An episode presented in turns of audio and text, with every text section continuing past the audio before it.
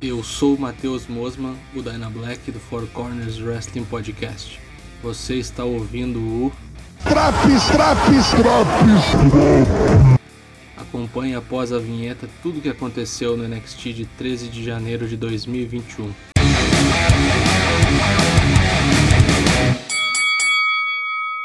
Começo promissor de programa com Candice LeRae e Shotzi Blackheart resolvendo as pendências da semana anterior. A loura vilã estava acompanhada de sua secla Indy Hartwell, que se meteu na luta e ajudou sua mancomunada. Boa exibição de Shotzi, que aplicou bonitos golpes como um DDT em ambas as vilãs, mas foi pega na crocodilagem por Indy Hartwell quando ia aplicar seu golpe final.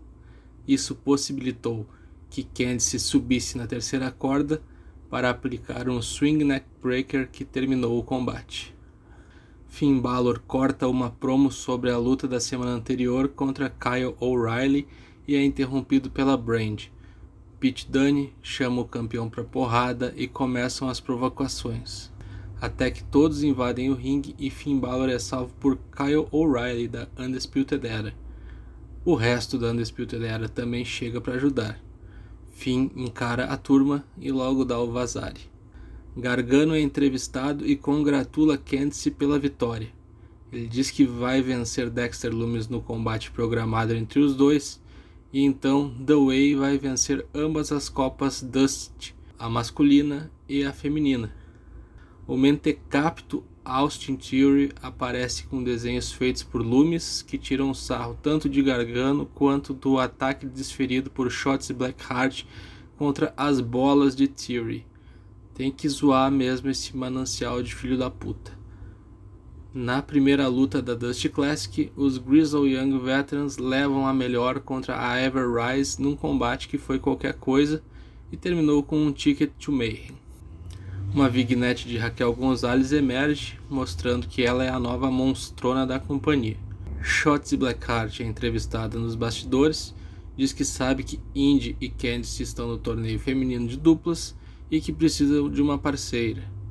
A parceira será Ember Moon, que aparece fazendo caras e bocas e dizendo que a dupla vai fazer história. Loomis contra Gargano, num combate que não vale o título norte-americano, ou seja, perda de tempo. Luta modorrenta sem grande destaque. Teve a intromissão de Austin Theory, o que causou a derrota de Dexter Lumis após um roll-up todo enjambrado por Johnny Gargano. Depois da luta, Lumis ataca Theory com uma gravata que faz o boneco quase apagar, mas é atacado por Gargano com uma cadeira.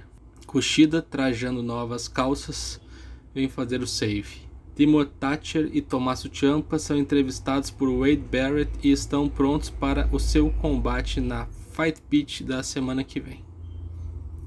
Isaiah Swerve Scott e Jake Atlas, que estiveram em um field nos últimos tempos, formam uma dupla cheia de piruetas para enfrentar a novidade do NXT dessa semana, MSK, o novo nome dos Rascals, agora integrados à WWE. Bom combate de estreia que garantiu vaga à turminha voadora na próxima fase da Dust Classic.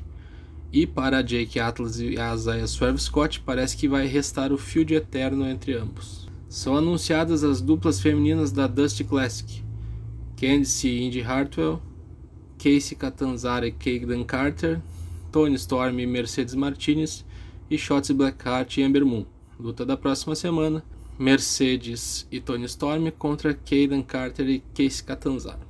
Scarlett Bordeaux aparece tirando umas cartas de tarô no melhor estilo João Bidu do inferno para hypar o seu marido, que está louco para pegar Finn Balor e reaver o seu título.